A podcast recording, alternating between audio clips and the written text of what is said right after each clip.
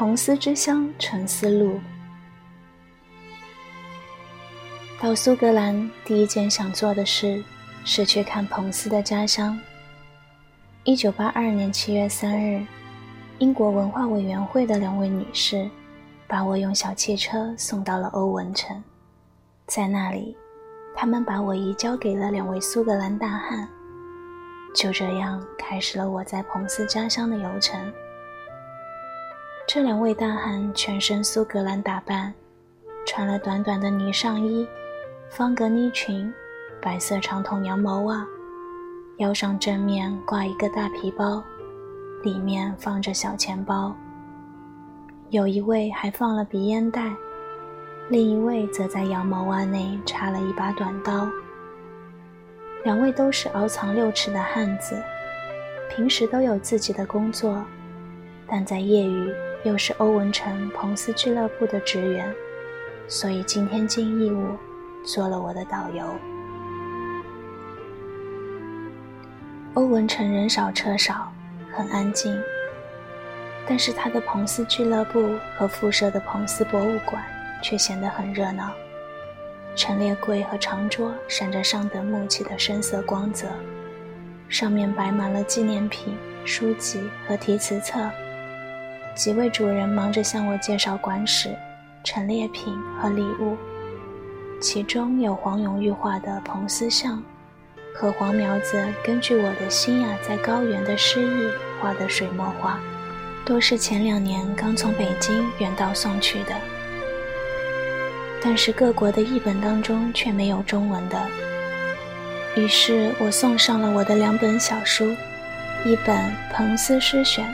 一本以彭斯诗为主的英国诗文选译，主人们曾在一本研究彭斯的英文目录书里看到过彭斯诗选的标题页的复制图，却未见任何英文说明。现在知道了，我就是该书的译者，也很高兴。我却感到惭愧，因为译的太少了，也译得不够好。于是我告诉主人们。我国还有别的人译过彭斯，以后会出现内容更丰富的译本。我也说到了最近两年北京举行彭斯之夜的情况。交谈一阵，又喝了咖啡之后，主人们就驾车陪我上路了。首先看的是彭斯劳动的地方。一七八一年，二十二岁的彭斯离家到欧文城来学理麻。那理麻店早已在彭斯当年就失火烧毁，但是我看到了那时的理麻工具。这是一个大铁盘，上有一排钉耙似的铁刺。彭斯的工作就是拿一把乱麻在这排刺上来回移动，直到把杂质清除，剩下一束干净整齐的亚麻。这是费力的工作，一天到晚不停地干着。就是棒小伙子也支持不了多久。我过去读到过彭斯理麻之事，然而印象不深。这一次看了实物，才体会到这一劳动的艰苦。农业劳动的艰苦，则是我们中国人清楚的。然而亲历其境，也带来新的体会。我们的车经过了好几个彭斯帮他父亲或同他兄弟一起劳动过、经营过的农庄，这些农庄后来一个接一个都失败了，而劳动则是繁重的。每个农庄都是大片土地，表面上看起来绿油油的，然而容易积水，而苏格兰的雨天是很多的，再加上当时工具落后。主要是八匹或十匹牛拉的笨重木犁，四五个汉子轮班，一天也只能翻土半英亩。而收入呢？当时农民一人一年如能拿到九英镑，就算是不错了。彭斯的弟弟吉尔伯特曾经写道：“我们生活很简朴，好几年没有吃过肉，全家大小都在田里劳动。”每人都尽全力，有时还超过体力所允许的。彭斯自己在一封信里说得更具体，我父亲租的地还有两年租期，为了度过这两年，我们竭力省吃俭用，生活苦极了。我不过是一个孩子，但已成了耕田能手。我最大的弟弟也会驾犁，并能帮我打鼓。这种劳动场面可能会有小说家见了喜欢，我可一点也不喜欢。那个凶恶的坏蛋账房经常写信骂我们，恐吓我们。每次他的信到，我们全家都哭。一想到这些，我至今怒火奔腾。这种生活凄凉的像做和尚，没完没了的劳动，又像当谣传奴。我就是在这种情况下长到十六岁。这个十六岁的青年在田里干了一天苦活之后，又回到一个什么样的家屋？我们很快在阿罗威看到了他，这也是游客们必到之处。阿罗威是一个小村子，几乎看不见普通人家，引人注意的就是彭斯茅屋和旁边的陈列馆。我们到时，已经有人在等候。陈列馆的负责人用一口有开货的元音的苏格兰腔的英语向我们致辞，表示欢迎。接着，他把我们一行引进了彭斯家屋。这屋子是彭斯的父亲在1757年亲手盖的，几经易主，总算作为文物保存了下来。外面是白墙。茅草顶，有三个门和几个小窗子，里面是硬实地。陈列的家具虽然多数不是屋子原有，但也是彭斯或其家人在别处曾用过的。例如诗人的书桌，这些我也来不及一一细看。但是室内的一个墙洞却使我止步了。原来墙洞里面整个儿是一张床。这床里面没有通气的地方，不透风，可能在冬天是温暖的，但在别的时候，其闷热可想而知。而这就是彭斯兄弟小时候挤人和睡的地方。我对彭斯生活的艰苦又增加了一点印象。这样的日子，无怪乎青年彭斯要抓住生活还能给他的点滴乐趣。他参加农村集市中的娱乐活动，他读了他能借到的所有的文学作品，他也开始恋爱。又是彭斯自己说的明白。你知道我们乡下的习惯，在收获季节，总让一男一女作伴去劳动。在我十五岁那年秋天，同我作伴的是一个只比我小一岁的迷人的姑娘。我很难用我的有限的英文描写她的美，但你知道，我们有一句苏格兰成语。她真是一个 bonny, sweet, saucy lass，漂亮的、甜蜜的、温存的姑娘。总之，她本人可能完全出于无心。却使我初次尝到了某种美滋滋的感觉。这感觉尽管随之而来会有痛心的失望，或者过分的审慎和书呆子气的哲学考虑，我认为是我们人生第一乐趣，是我们在世上的最可贵的乐趣。然而，这不是公子小姐的谈情说爱。彭斯的爱情是在劳动里产生的。彭斯特别记得，当他在劳动间隙中握着姑娘的手，替她把荨麻的刺拔掉的时候，由于碰到了她的皮肤，他的心里猛烈地打起鼓来。让我们再听他说下去。他有许多叫人爱的地方，其一就是他有会唱歌的甜嗓子，有一支歌他经常爱唱，我利用那个曲子。第一次试着写了有韵脚的歌词。这首诗就是漂亮的奈尔，其起句是：“啊，我曾爱过一个美丽姑娘，今天我依然爱她。”这样，他第一次恋爱，也第一次写诗。从此，爱情和诗歌变成他生活里的乐趣，有时是仅有的乐趣。仅有的，可见当时的苏格兰乡下，大多数日子是如何索然寡欢。一个贫苦农民子弟的寂寞，几乎是无法排遣的。我看了阿罗威周围的环境，这里有许多遗迹是爱好彭斯诗的人会注意的。例如一座古教堂的废墟，那是汤姆·奥桑特一诗里的汤姆，在骑驴回家的路上看见群魔乱舞的地方。在彭斯当时，它已是破屋，现在更是只剩几座石墙了。还有那座高踞山上的彭斯纪念亭。有一排柱子支持着它，附近的树木是很美的，但是最吸引我的，却是那条大石桥和桥下的顿河。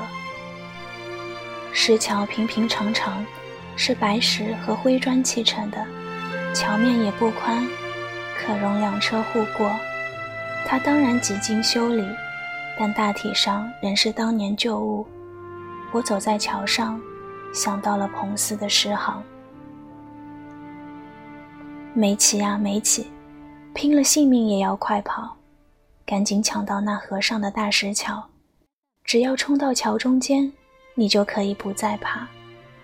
妖精们欲何即止，见了流水只能发傻。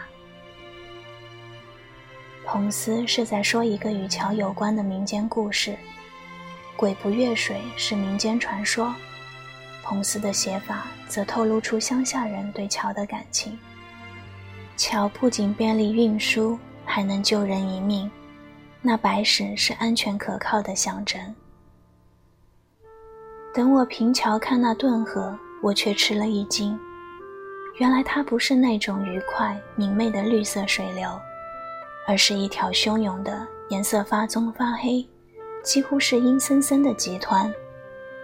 水仍然是清澈的，正因为清，才把它那泥炭河底的深棕色也反映了上来。加上两岸树木丛生，一片幽暗，就更使得这河显得阴郁。看着这流水，我忽然体会到，为什么在彭斯的几百首爱情诗里。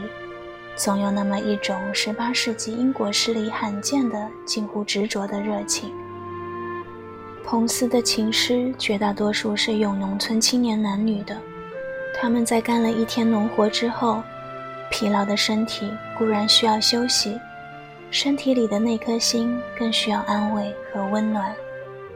他们都是健壮男女，能欢乐时就尽情欢乐。然而，古老的乡村传统。又使他们了解美人在男女交往中的责任。加尔文主义的教会，更是用强迫青年情人们在忏悔凳上罚站示众之类的办法来维护风化。彭斯发现自己陷在一个狭小的、一切由地主和教士说了算的社会之中，要逃也逃不了。于是用讽刺和揭露来对付他，就连沉浸在爱情中。也不忘要猛力反抗这令人气闷的周围世界。如果一个他碰见一个他，走过山间小道；如果一个他吻了一个他，别人哪用知道？这些别人只意同穷人家的子女过不去，而对于真正玩弄女性的地主和地主少爷以及威利长老那样的教会栋梁们。却完全迎合。彭斯不是游荡人间的浪荡子，他在恋爱中是认真的。如果做了错事，他也是尽力补偿的。因此，他的痛苦也出自灵魂。草何其绿，土何其冷，盖住了我的高原玛丽。正因草绿，更显土冷，无情的山水依然。而美丽的姑娘已成骸骨，何等朴素的词句，说出了何等痛苦的心情。我看了那湍急的河流和幽暗的树林，对于诗人的深情和悲哀，似乎也有了新的了解。为了排遣自己的愁绪，彭斯又广交朋友。1780年，他21岁的时候，还组织了一个单身汉俱乐部。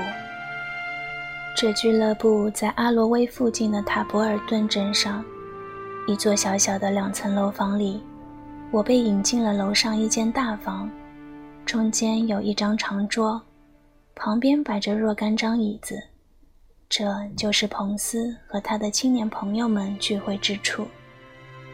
他们这个俱乐部实际上是一个辩论会，其章程据说是由彭斯起草的。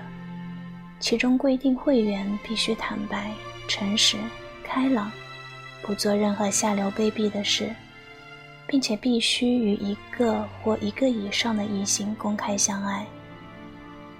他们每月开会一次，每次分成两方辩论一题，题目大体上可分两类：一类关于婚姻，例如假设一青年农民有两个对象，一个有钱而无才貌。另一个有才貌而无钱，就以娶谁为好？另一类关于前途，例如就出身下层社会的青年而言，是多受教育易于得福，还是安于农村的浅陋无知更为快乐？我看着这屋子里的陈设和纪念品，想象十八世纪下半叶苏格兰乡下青年的生活、忧虑和希望。他们组织俱乐部是为了给被生活的辛苦弄得精疲力尽的人们以一点消遣。这是彭斯自己的话。他们饮酒谈天，说笑话，也关心彼此的前途。上述第二个辩论题就涉及教育和个人前途的关系。住在乡下的贫家子弟是多么希望能有机会去大城市找一个容易升腾的职业！然而，就以彭斯之才，纵然后来出了名，去了爱丁堡，也只短期停留了一阵，不久仍然回到家乡。以他交游之广，也只谋到了一个税务局职员的位置，而且仍然收入短缺，到死都还不清债。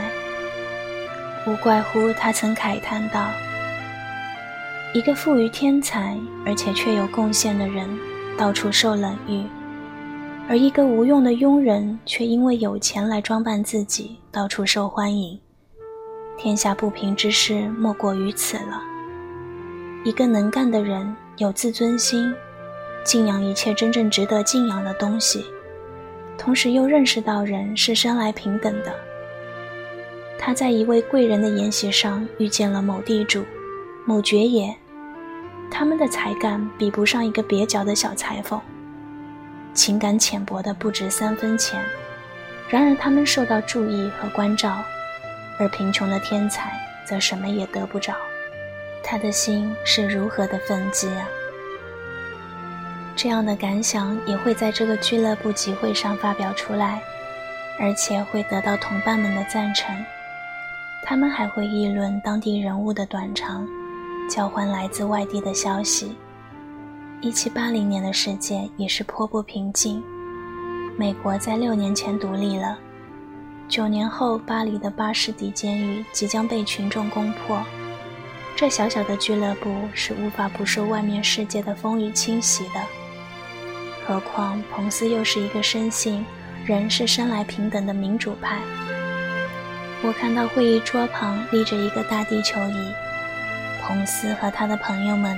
难道不曾把它慢慢转动，指点着美法等国，对海洋那边的事物产生遐想，甚至希望吗？下一站是摩西林，另一个小镇。彭斯在诗里说他以马会和市场出名，可见那时是四乡来人云集的地方，现在则是静悄悄的。这地方同彭斯大有关联，他和弟弟吉尔伯特在这里郊外经营过农场，他在这里同秦阿瑟结婚。我的两位导游把他们住过的家屋指给我看，这里的教堂墓园埋着彭斯的四个孩子和他的若干熟人，包括那位惹得彭斯写出最锋利的讽刺诗的威廉·费修及威利长老。长满了青苔的墓地，若干块竖立或横躺的碑石，却并不引起一个匆忙过客的沉思。存在下来的，毕竟只是彭斯的诗。走出墓园，穿过街，就是普西南西（普西南西）的酒馆。普西不是名字，这个苏格兰词的意思是婆子，是对妇女的含有虐意的称呼。他的这家小酒店也不是上等人士的雅集，而是最下层的旅人和香客的留恋处。进门就是一间不大的房间，地面好像比外面的街道略低，靠墙是一个壁炉，下面的铁钩上挂着一把大铁壶。旁边是铁筷子等龙活的工具，样子都显得古朴。壁炉前面摆着几把椅子，沿着墙壁还有一二排长背横椅。另一边靠墙放了一个大柜，上半部是一大木架，架上竖放了几排白底兰花的大盘子。这个小酒店今天还在卖酒。我就和两位苏格兰大汉在壁炉前坐了下来，用大杯饮着威士忌烧酒。这是我游程中又一个情感的高潮。小酒店里早已没有了南希婆子，壁炉中也没有火，但是我的脑海里浮现了彭斯的诗行：当黄叶落在地上，或像蝙蝠般飘荡。遮住了北风猛吹的天空。当冰雹像鞭子般抽打，寒霜长起了利牙，冷气一阵阵刺得脸痛。在这样一个夜晚，有一群天不怕地不怕的游荡人，欢聚在南溪婆子的小酒馆，当了破衣服，大杯来痛饮，欢欢喜喜，热热闹闹，大谈天下事，大唱流浪歌。拍拍打打，蹦蹦跳跳，险些儿震破了店主的大铁锅。正是在这里，彭斯结交了一伙流浪者，教他们在酒酣耳熟之余唱民歌、谈经历，这样他就获得了素材，终于写出了《快活的乞丐》这篇杰作。快活的乞丐正式的题名是《爱情与革命》，一首大合唱。这是作者的原题，最新的标准版也恢复了这一题名。他汇集了若干首民间歌谣，中间穿插一个个流浪者的自白式的朗诵，其主调是对上层社会的讽刺和蔑视，最后涌起了这样的歌声。君不见酒土芬芳杯生烟，君不见衣裳虽破乐无边。你唱我和人人欢，要把那快活的歌儿奏三遍。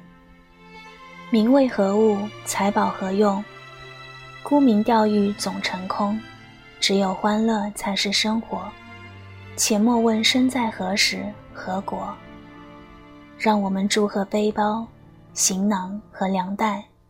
让我们祝贺游荡的人们，让我们祝贺褴褛的汉子和女人，让我们一起高呼：“阿门！”滚开！靠法律保护的顺民，自由才是光荣的盛宴。法庭只为懦夫而设，教堂只给牧师方便。我过去也喜欢彭斯的抒情短诗。但对他的诗才之广并不清楚，直到1958年动手来译他，才惊讶地发现，他的一些篇幅较长的叙事诗竟是分外精彩。而此外，他还写了非常出色的讽刺诗和诗札，甚至他的应景之作也不同凡响。原来彭斯的天才是多方面的。而其最可贵的品质来自民间，人人熟悉的民间题材，古老而又新鲜的民间说法，经久耐唱的民间曲调，有活力的民间方言，这些经过彭斯的吸收和提高，形成了一种非任何文人所作能比的真实歌。我坐在南溪婆子的小酒店里，环顾左右，似乎看见这边角落里有老行伍的红衣汉和他那张口等酒的女人在贴面细语，那边又靠墙坐着跛腿诗人和几个满面风尘的姑娘，仿佛这殿堂里还在响着他们的歌声和戏谑。苏格兰民间文学是同苏格兰的威士忌酒一样醉人的。然而，我还得上路，还得赴现实的约会。离开了摩西利，看了村子外边的彭斯纪念塔，我们就疾驰起来。司机把车开得又快又稳，在彭斯之乡以每小时九十英里的速度横穿而过，两旁是略有坡度的绿色田野，空旷得令人赏心悦目。我的导游们指点景物。告诉我，某处湖沼原来比现在大得多，在苏格兰工业化的过程里缩小了。某一条路在18世纪是小道，彭斯经常步行或骑马经过，等等。